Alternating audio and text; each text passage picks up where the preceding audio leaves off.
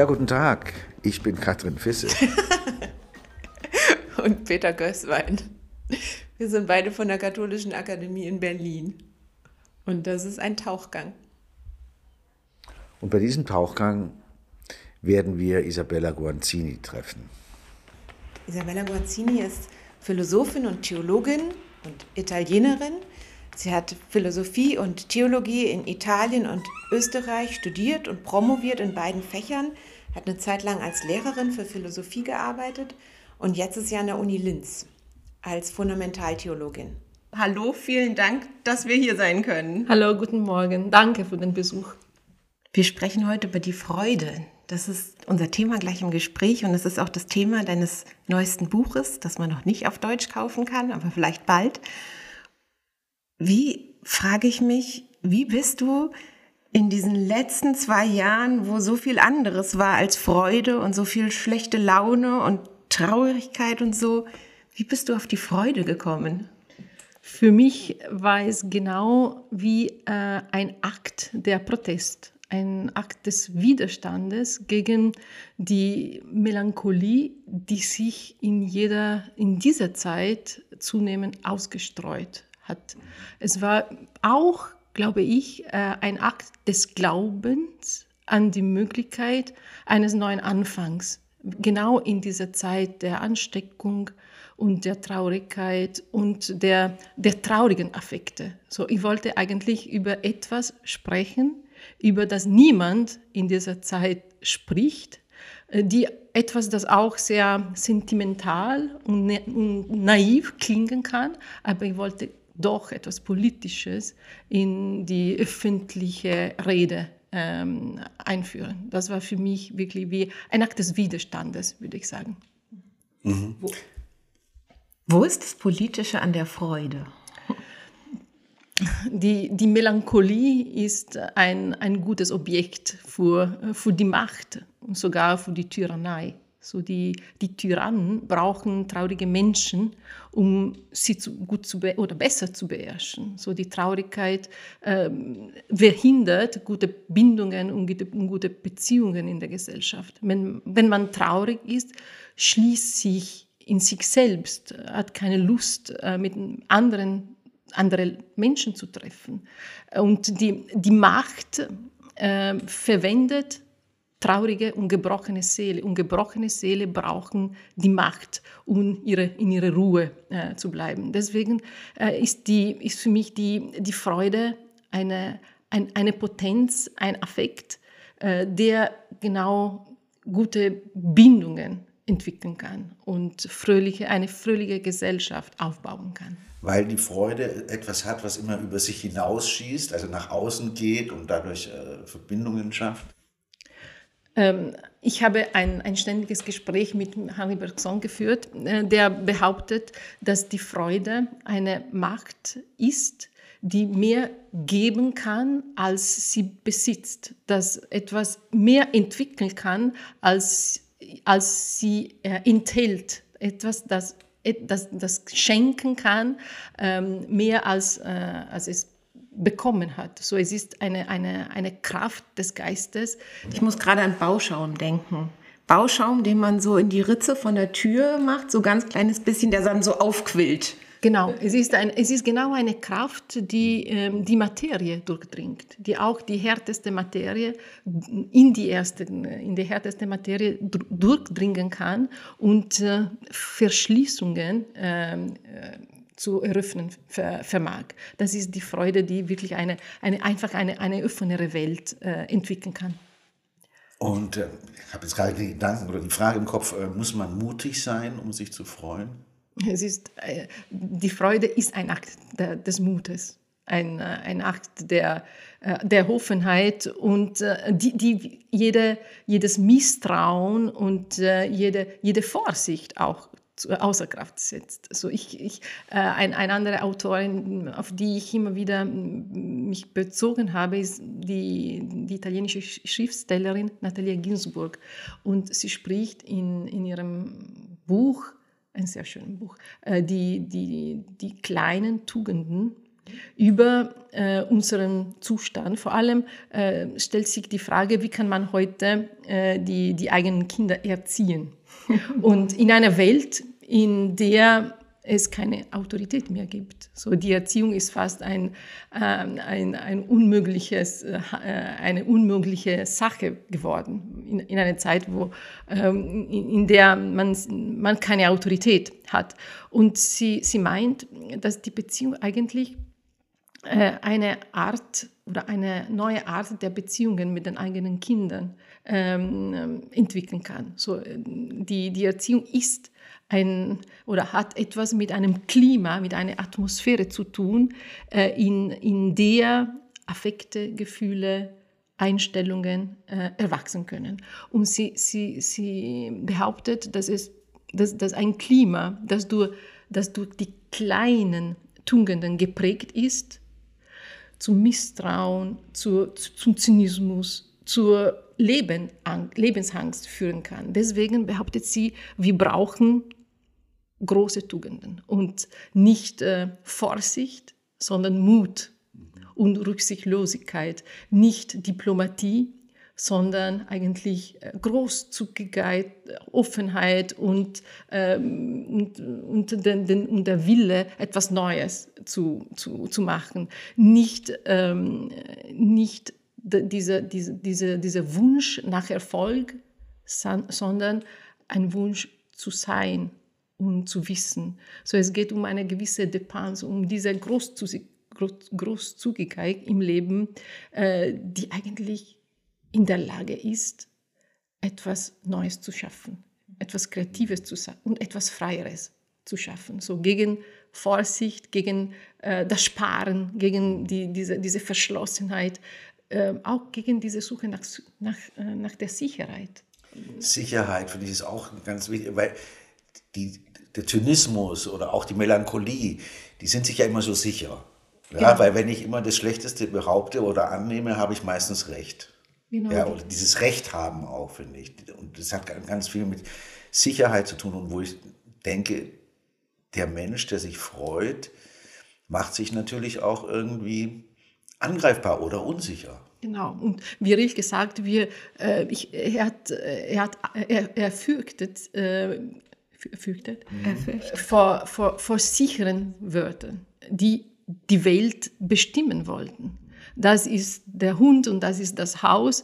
Äh, in dieser, in dieser Art und Weise äh, beherrschen wir die Welt und sogar die anderen, aber wir haben, wir haben keine, keine Möglichkeit, aus unserer Traurigkeit oder aus unserer Melancholie herauszutreten, weil wir einfach in einem gewissen Stillstand bleiben, ohne, ohne ohne die wahre Lebenskraft eigentlich neue Welten aufzubauen. In diesem Sinne ist Sicherheit nicht ein Wort, das mit der Freude immer zu tun hat. So, ähm, so nicht Sicherheit. Und Sicherheit hat für mich in dieser, vor allem in dieser pandemischen Zeit äh, viel äh, mit der Angst zu tun. So, äh, wenn man Angst hat, braucht natürlich eine, eine Sicherheit. Und meine, meine Herausforderung ähm, wenn ich über die Freude gesprochen hat, habe, war es genau äh, diese gegen die Angst äh, den Mut zu haben, jenseits der Traurigkeit, jenseits der Melancholie äh, heraus äh, oder rauszugehen, äh, um einfach einen neuen Mut zu finden, um, um, über etwas zu, zu sprechen, über, über, über das niemand heute den Mut zu sprechen hat, Mhm. und um, um, genau diesen, diesen Stillstand zu, äh, zu durchbrechen und äh, zu, zu unterbrechen.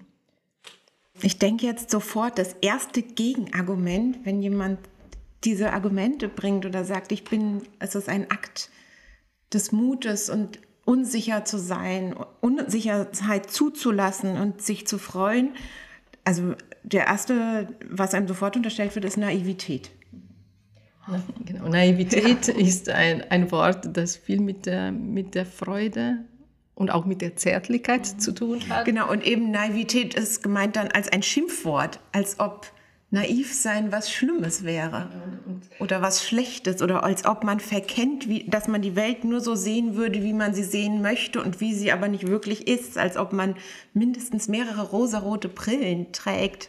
Für mich die, bedeutet aber die Freude nicht diese, diese, mm, diese, diese unmittelbar diese Naivität, weil die Freude ist für mich ein, eine Einstellung oder eine, eine, eine, eine Tendenz, äh, mit der man den Abgrund oder sogar das Schrecken äh, der, äh, der Welt oder das Schrecken dieser, dieser Zeit nicht verdrängt, sondern in einer gewissen Weise diesen Abgrund schief beobachtet, um aus dem Schrecken eine Gnade äh, heraustreten zu lassen. So, es geht um fast eine Metamorphose der, der Angst oder eine Metamorphose der, der, der Traurigkeit, die zu einer Kraft, zu einer Lebenskraft wird. Und ich, ich, ich muss sofort eine, eine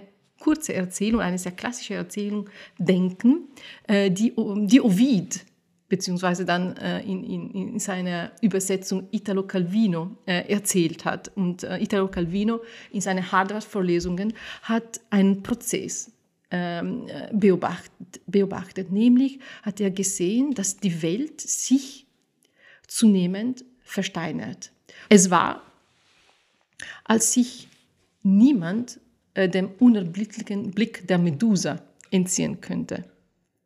Und äh, Calvino äh, brauchte oder hat, äh, ein, war auf der Suche nach einem Held, der in der Lage war, diesen Kopf äh, der Medusa abzuschlagen, um, dies, um diesen Prozess der, der Versteinerung zu unterbrechen. Und was hat er gemacht? Er hat diesen, diese Medusa, dieses Schrecken, äh, diesem Kopf, äh, der mit, mit Schlangen umgeben war, nicht direkt beobachtet. Er hat diesen Kopf, diese Figur und indirekt schief beobachtet. Er hat sogar diesen, äh, diese, diesen Kopf enthaupten und diesen Kopf in einen Sack äh, gelegt. Äh, als er diesen Kopf auf dem Sand legen musste, hat er sogar zuerst ein, ein weiches Bett mit Blättern vorbereitet, so, so, dass, so dass der Kopf ähm, nicht beschädigt ähm, wird. Und es ist natürlich für mich ein sehr zärtlicher Gestus, äh, der aber etwas auch über unsere Lage sagt, nämlich, dass wir unsere gegenwärtige Angst, äh, unsere gegenwärtige Melancholie ähm, wahrnehmen müssen. Wir, wir, wir nehmen sie natürlich jeden Tag wahr, aber wir, wir, haben, wir, wir sollen sie auch nicht wirklich immer direkt beobachten. Wir müssen sie wahrnehmen, vielleicht in, in, in, eine, in eine besondere Lebenskraft, in eine, in eine neue Art des Lebens verwandeln und sie in einer gewissen Weise auf einem Bett äh, von, von, von, Blättern ähm, legen, sodass wir in eine neue Beziehung mit unserer Angst eintreten können. So diese Angst beobachten, ohne sie einfach zu, äh, zu beleidigen. Das lernt uns meines Erachtens dieses Bild von Perseus und ähm, sein Kampf äh, gegen äh, die Medusa. So keine Naivität, sondern ein, ein echter Kampf mit, mit unserer Angst, sodass wir nicht ähm, diese Angst einfach ausgesetzt sind und resigniert und passiv. Wir müssen diese Angst in etwas anderes verwandeln. Das ist unsere Chance und unsere Möglichkeit heute. Es gibt ja diese, äh, die Gefahr, dass man in der Angst untergeht. Also wenn man sich zu sehr darauf hinwendet oder auf die Angst bezieht und da immer reinschaut, um jetzt nochmal bei dem Bild zu bleiben, dann gibt es wirklich die Gefahr, dass ich dann da reingezogen werde. Und deswegen glaube ich, daher hat der Mythos auch dieses Bild, ja, mit dem über den Spiegel anschauen. Genau. Sie kann ich für alle Hörerinnen und Hörer, die so wie ich nicht ganz in Ovid drinstecken, die Geschichte von der Medusa nochmal erzählt bekommen? Medusa war die jüngste, glaube ich, von drei Töchtern, die göttlichen Ursprungs waren und ähm, die, ja, die war eben sehr schön. Und Poseidon, der Meeresgott, der nicht ganz unwichtig ist, hat sich äh, in sie verliebt. Und ich glaube, es war Apollo, der war eifersüchtig, die waren ja immer so eifersüchtig, die Götter gegeneinander, und äh, hat zur Strafe sie so verwandelt, dass sie praktisch dieses, ähm, ihre Haare wurden zu Schlangen ähm, und, und, und jeder Mensch, den sie angeschaut hat, der wurde versteinert und sie war unglaublich hässlich, so steht es halt da. Ja? Also nicht mehr die schöne junge Frau, sondern eben das Schreckbild. Ja? Und, und und Perseus ist derjenige, der den Trick anwendet, sie nicht direkt anzuschauen, da hilft ihm wie so oft, ich glaube, Pallas Athene, also ne, die, eine, die Göttin, die gibt ihm diesen Spiegel. Mhm. Die kriegen, kriegen, ja oft die Helden irgendwas mit von der Gottheit. Wohlfahrten oder das, sowas. Genau, mit der sie das dann hinkriegen und ich glaube, der Spiegel ist von ihr und er schafft es dann damit, die, äh, sie zu besiegen, die Medusa. Okay, also er sieht die Medusa im Spiegel, dadurch wird er nicht versteinert und dann? Ja, und dadurch kann er ihr den Kopf abschlagen. Und was passiert mit dem Kopf? Und wenn der Kopf auf dem Sand gelegen worden ist, beginnen die Schlangen äh, sich in Korallen zu verwandeln. Und meine Frage war, wie äh, kann eine Gnade heute? Wo kommen die Schlangen her? Ihre Haare wurden in Schlangen verwandelt. Sie hatte keine Haare mehr, sondern überall Schlangen am Kopf. Okay, der Kopf mit den Schlangen dran wird abgeschlagen auf den Sand gebettet und gelegt und in dem Moment werden die Schlangen zu Korallen. Wenn Wasser zeigen, werden äh, Verbindung sich, mit Wasser verbinden sich mit diesen Schlangen und die Schlangen ver verwandeln sich äh, in, in Korall. Und das ist das Bild, wie Freude wird. Für mich ist die Freude diese Möglichkeit der Verwandlung, der Metamorphose einer Angst in etwas Schönes. In etwas Schönes. Und was ist das Wasser? Das Wasser ist immer die Quelle eines neuen Anfangs. Ohne Wasser können wir nicht etwas Neues anfangen. Und Wasser ist natürlich das, das mythische Symbol, das Symbol der, des Unbewussten, des Begehrens, der, der, der Lebensquelle. Wir müssen einfach in, in dies, genau in dieser Krisenzeit zu, zu, zu, zu, der, zu, zu, zu den Lebensquellen zurückzugehen, um die, diese, diese ursprüngliche Kraft äh, neu zu, wieder zu entdecken oder wieder zu finden. Ich glaube, wir haben einfach, wir haben die Chance, äh, unsere Angst nicht so direkt zu beobachten und wahrzunehmen. Sondern um, lieber durch einen Spiegel? Fast durch einen Spiegel, genau, fast reflektiert und ähm, durch diese, diese, diese, diese Wahrnehmung einfach äh, unseren prekären Zustand ähm, zu verwandeln. Das ist natürlich, es geht um einen Glauben in diese, in die, äh, an diese Möglichkeit des neuen Anfangs. Es geht um, um einen Akt des, des Widerstandes und auch vielleicht um einen Kontrapunkt zur, zur Melancholie dieser Zeit. Also im Märchen würde man sagen, die Medusa war verwünscht. Ja, Apollo äh, hat sie verwünscht und so. Und jetzt war sie ganz hässlich, hat Unglück und alles über die Menschen gebracht, ganz fürchterlich.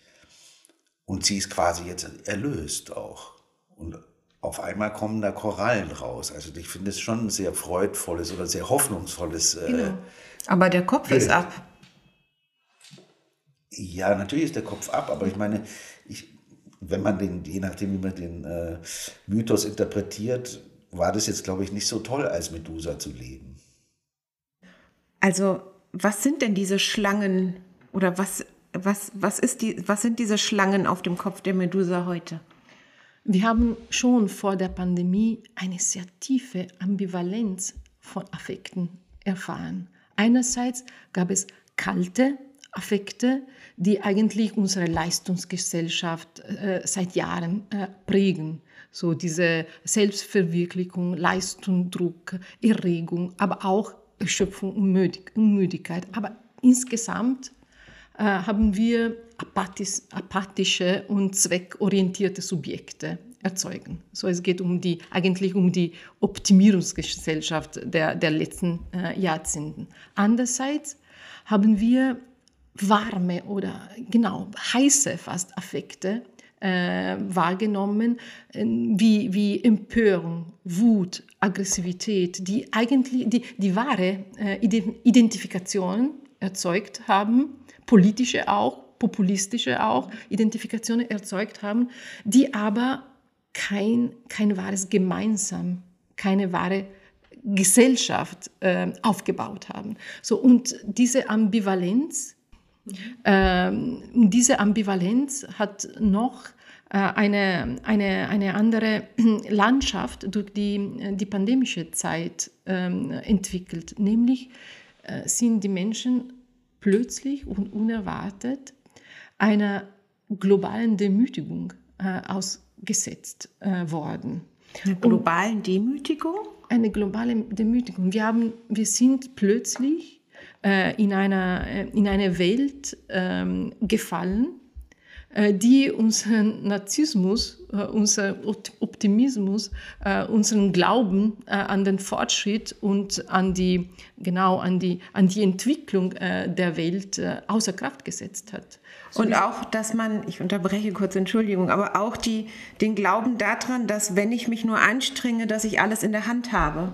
Also man denkt, man hat sein Leben in der Hand und reguliert dies und das und jenes und macht das alles gut.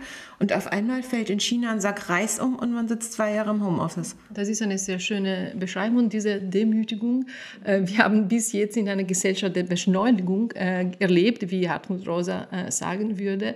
Und plötzlich sind wir in einen Stillstand gefallen und wir oszillieren immer noch die, äh, aufgrund dieser, äh, dieser plötzlichen Stopps unserer, unserer, unserer Handlung, uns, unseres, äh, unserer Tätigkeit und so, und so weiter. Und wir, wir, wir nehmen noch diese Unsicherheit und dieses Oszillieren wahr.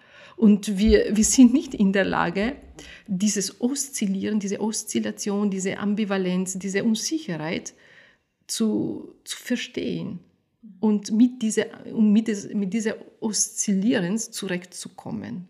Äh, vielleicht kann ich zuerst ähm, äh, sagen, was für mich eigentlich Freude mhm. äh, bedeutet und was im Gegenteil Traurigkeit bedeutet. Wir ja. können mit der Traurigkeit be beginnen.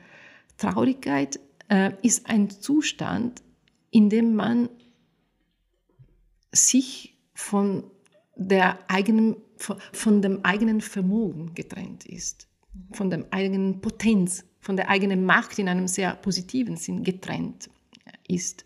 Und Freude ist der Zustand, in, in, in dem man in, in Berührung mit, ähm, mit dem eigenen Begehren, mit dem eigenen, mit dem eigenen Vermögen, mit, der, mit der eigenen Potenz äh, kommt.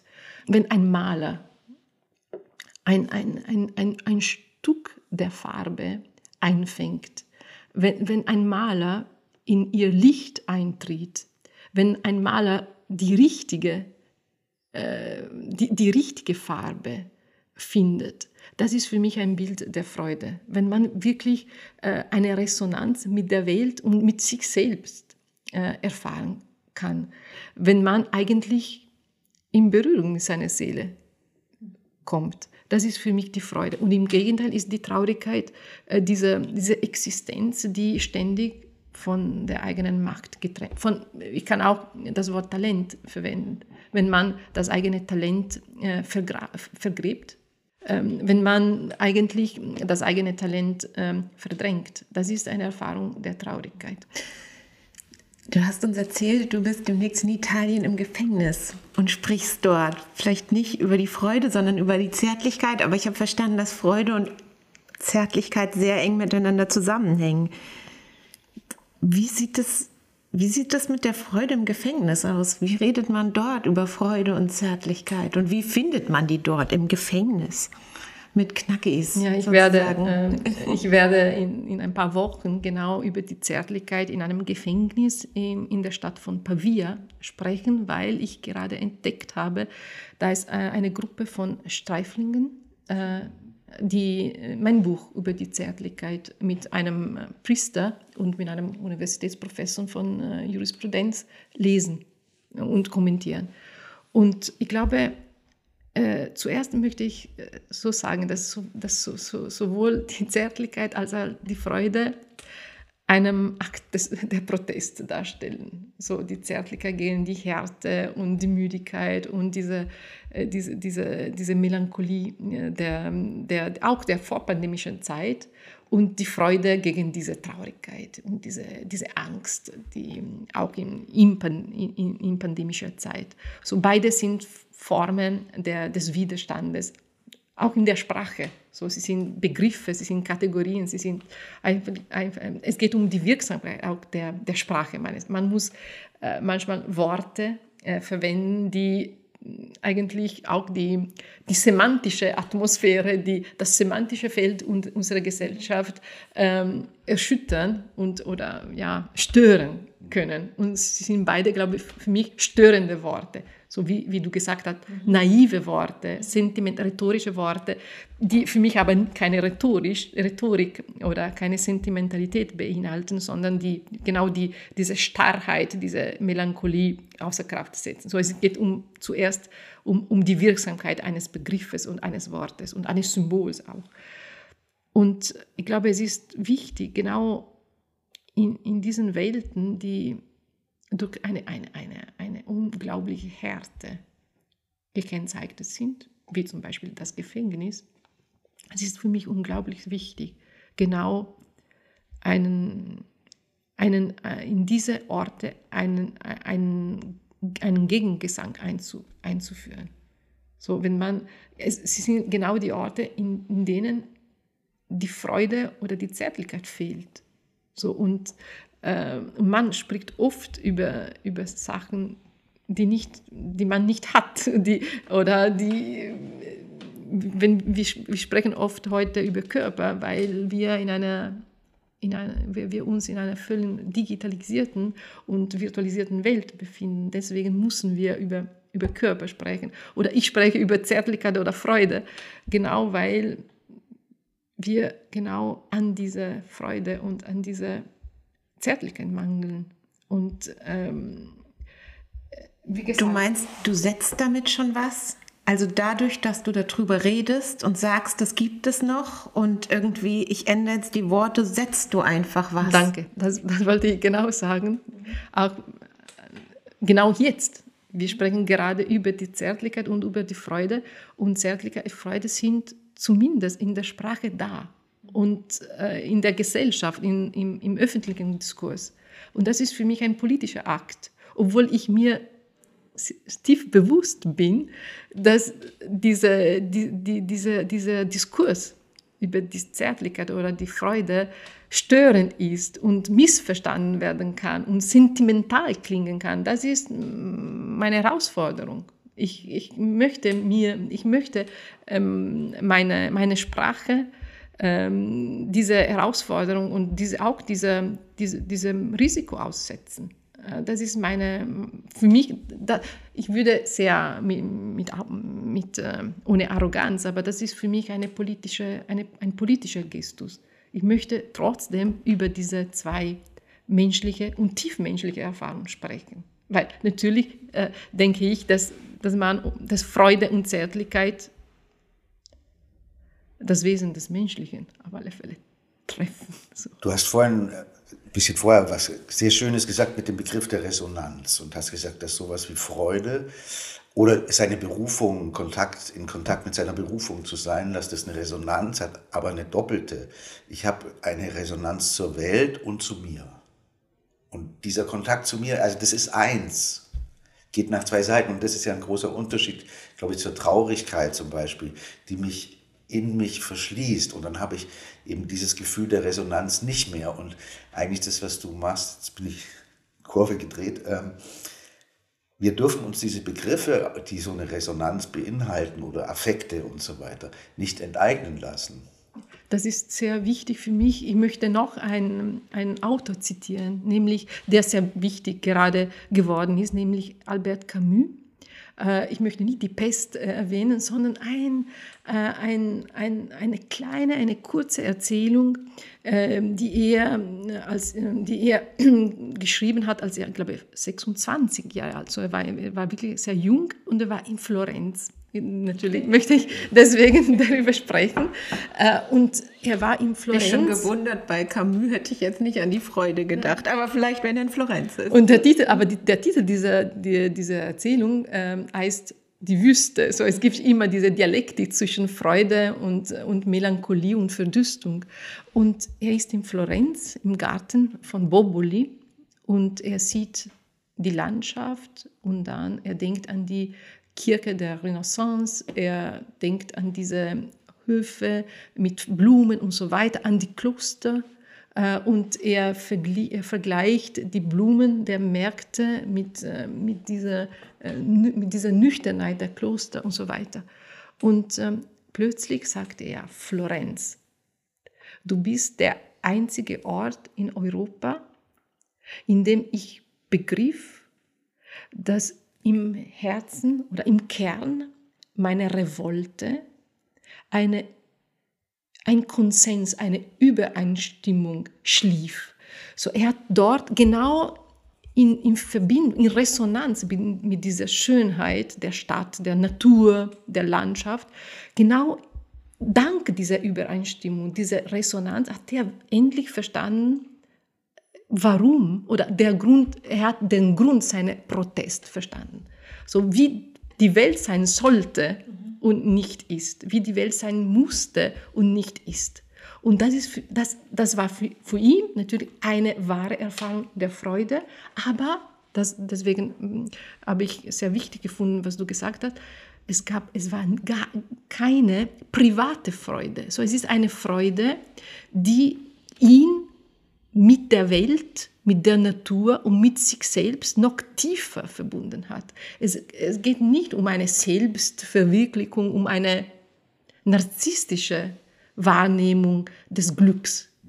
Und er, er, er sagt gerade, genau wenn, wir, wenn das Wort Glück verschwindet und wenn wir gerade, wenn wir nicht an, an das Glück äh, denken, äh, können wir die, das wahre Glück eigentlich in diesem Moment wahrnehmen. Und um zu, es, es geht fast um, eine int, um, ein, um ein entpersonalisiertes Glück. Es ist ein Glück oder eine Freude, äh, die das Subjekt mit der Welt, mit den anderen verbindet. Und plötzlich sagte er, er war total berührt, er hat genau diese tiefe Resonanz erlebt und er sagt, ich, ich, ich nehme wahr, dass nicht nur ich, aber tausende Generationen, tausende Augen diese gleiche Landschaft in der Vergangenheit, in der Gegenwart und in der Zukunft beobachten haben oder?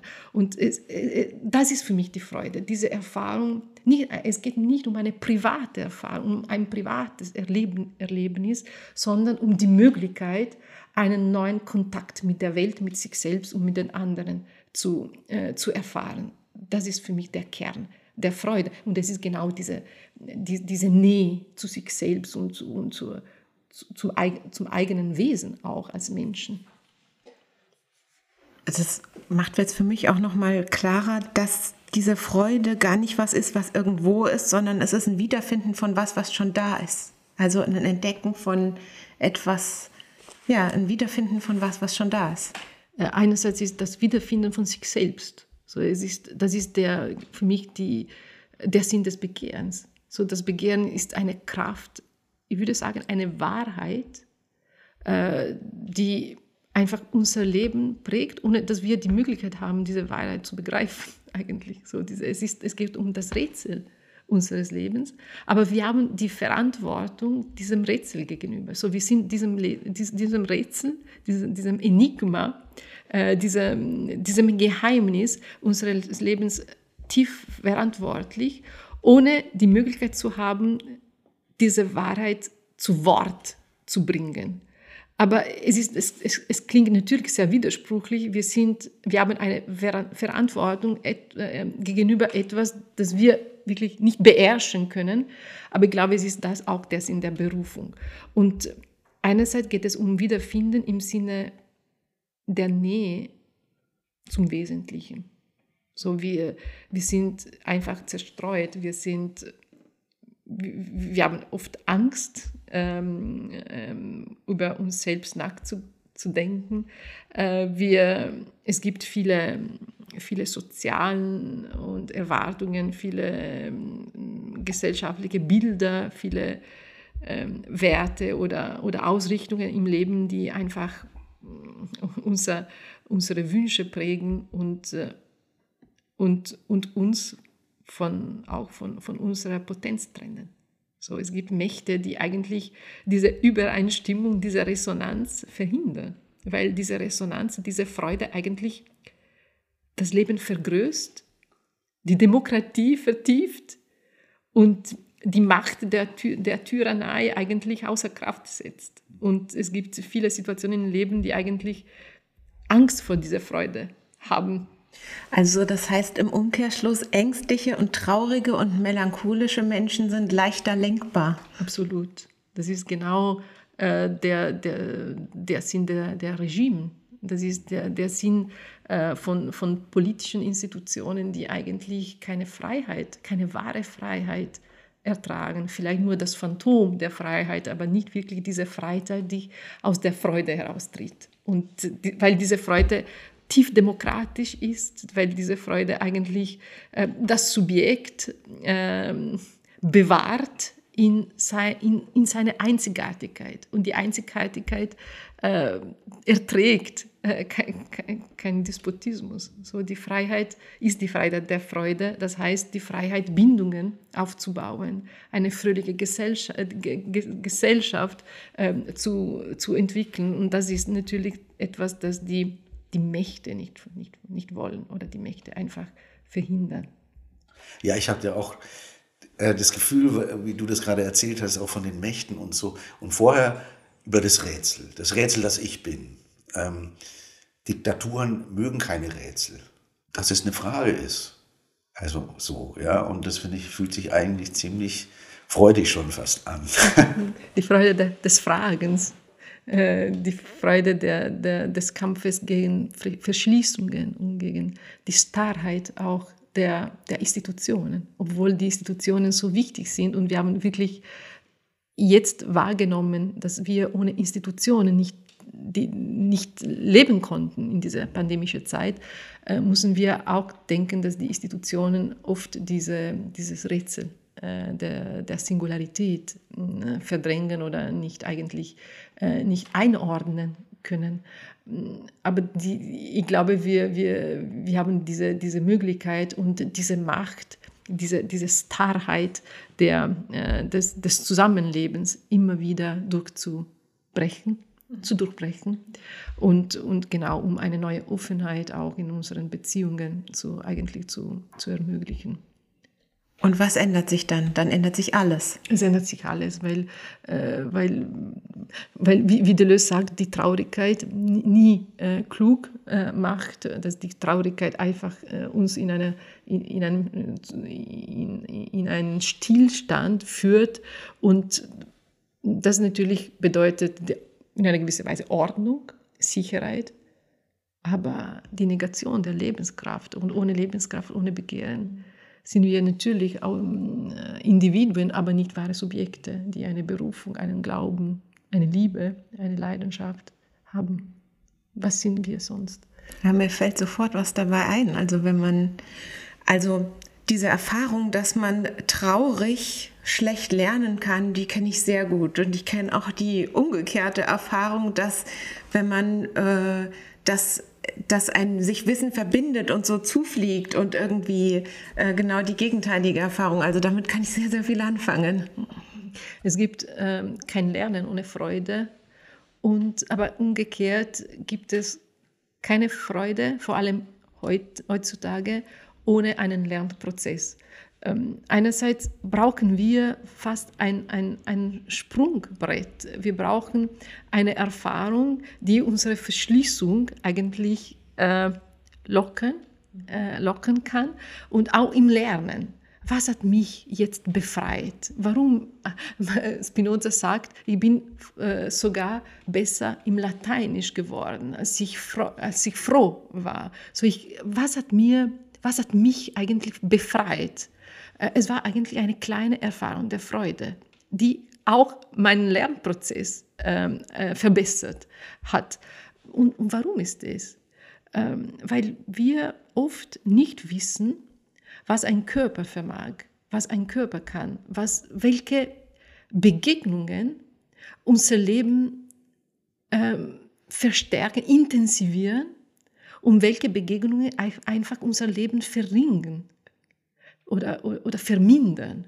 Äh, wir, in diesem Sinne sollten wir eigentlich Kartografinnen äh, unsere, unsere Affekte werden, um zu verstehen, welche Menschen, welche Begegnungen, welche Bücher, welche Sprache, welche Situationen äh, unser Leben intensivieren und dagegen welche Begegnungen, Wörter, Bücher oder einfach Gedanken äh, unser äh, Leben entkräften.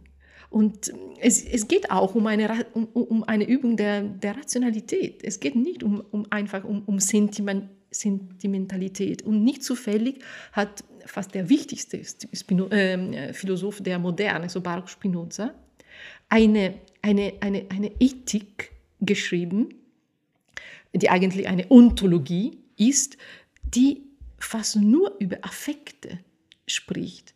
Und er hatte diese Ethik in einer geometrischen Sprache geschrieben. Das heißt, man kann sozusagen eine Kartografie anstellen, aus welchen Begegnungen oder welchen Zusammensätzen welche Haltung, welcher Affekt folgt. Wir brauchen eine Landkarte. Und äh, wir haben oft keine Sprache, um unsere Affekte zu beschreiben. Wir haben keine Grammatik der Affekte. Wir haben fast keine Vernunft der Affekte. Wir, wir reflektieren zu wenig über unsere Gefühle. Und deswegen sind wir dem Schicksal und der, eigentlich dem, dem, dem Risiko der, der, der, der Emotionen völlig auf, ausgeliefert. Und das ist keine Freiheit, das ist eine reine Passivität, äh, die, die, die nicht der wahre Freuden war. Das ist nicht die Unsicherheit. Das ist einfach ein, ein Ausgeliefertsein, äh, das, äh, das uns nicht klug macht und oft auch traurig macht. Also, wenn ich das jetzt ganz praktisch und pragmatisch versuche zu übersetzen und überlege, ich mache so eine Kartografie meiner Effekte. Und dann würde ich zum Beispiel untersuchen, morgens äh, mache ich als erstes das Radio an und höre einen bestimmten Sender und habe die Nachrichten. Welcher Effekt ist das? Dann tue ich als erstes dieses und jenes. Welcher Effekt ist das? Was mir begegnet und wie ich dem begegne, was mir begegnet. Ist das die Karte? Ich glaube schon. So Spinoza hat Gläser poliert. So er war, er war ein Optiker. Und das Ziel seines Lebens war genau diese Linsen, diese Gläser sauber zu machen, um die Welt und sich selbst äh, besser zu verstehen. Und es, es geht um eine Übung, um eine alltägliche Übung, unsere Linse, unsere Gläser, unsere Augen zu reinigen, mhm. äh, aber nicht in einem rationalistischen Sinn, das wollte ich nicht sagen, sondern in, in, in dem Sinn, dass wir einfach äh, ein, ein neues Bewusstsein von, uns, von, von unserem Selbst und von den anderen äh, entwickeln können. Ähm, und ich würde sagen, auch der Gesellschaft ein Bewusstsein, ein neues Bewusstsein zu geben. Das ist, glaube ich, auch eine, eine Frage der Freude. So, die Freude ist eine, ist ein, eine politische Gelegenheit, äh, eigentlich die, diese Welt besser, vernünftiger und sogar affektiver wahrzunehmen. Um mit Spinoza zu sprechen, dann eine Schärfung des Blicks auf das, ich verstehe, das ja. mit dem, und das ist eben auch eben nicht die rosarote Brille, sondern der Optiker verkauft verschärf, verschärftes Sehen. Liebe und Revolution sind Erfahrungen, die beide an das Neue glauben, an die Möglichkeit des Neuen glauben. So Liebe und Revolution sind wie Wunder, die eigentlich den Stillstand unterbrechen, um etwas Neues in Gang zu setzen. Und das ist für mich die Erfahrung der Freude. Wenn man das Gefühl hat, dass die Welt, das eigene Leben, die eigene Biografie nicht geschlossen ist, nicht zu Ende ist, dass man auch, wenn man alt ist, noch in der Lage ist, etwas Neues hervorzubringen etwa einen neuen Anfang eigentlich in Gang zu setzen. Und diese, die, diese, die, dieser Kampf gegen die Geschlossene, die Verschließung, diese Starrheit, diese Härte, ist für mich eigentlich eine Erfahrung der reinen Freude, die, glaube ich, keine, wirklich keine Naivität entspricht. Vielen Dank. Ja, vielen Dank, Isabella. Ich danke, ich danke euch sehr.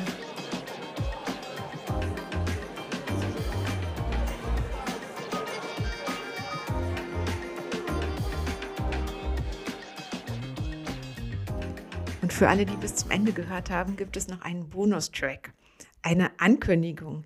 Der nächste Tauchgang ist nämlich live und in Farbe und in Präsenz am 17. März 2022 im Club der polnischen Versager. Das ist in Berlin in der Nähe vom Rosenthaler Platz. Ja, und nach über zwei Jahren im Netz sind wir wirklich sehr gespannt darauf, Sie und euch, liebe Hörerinnen und Hörer, zu treffen und Ihnen zu begegnen. Und zu erleben.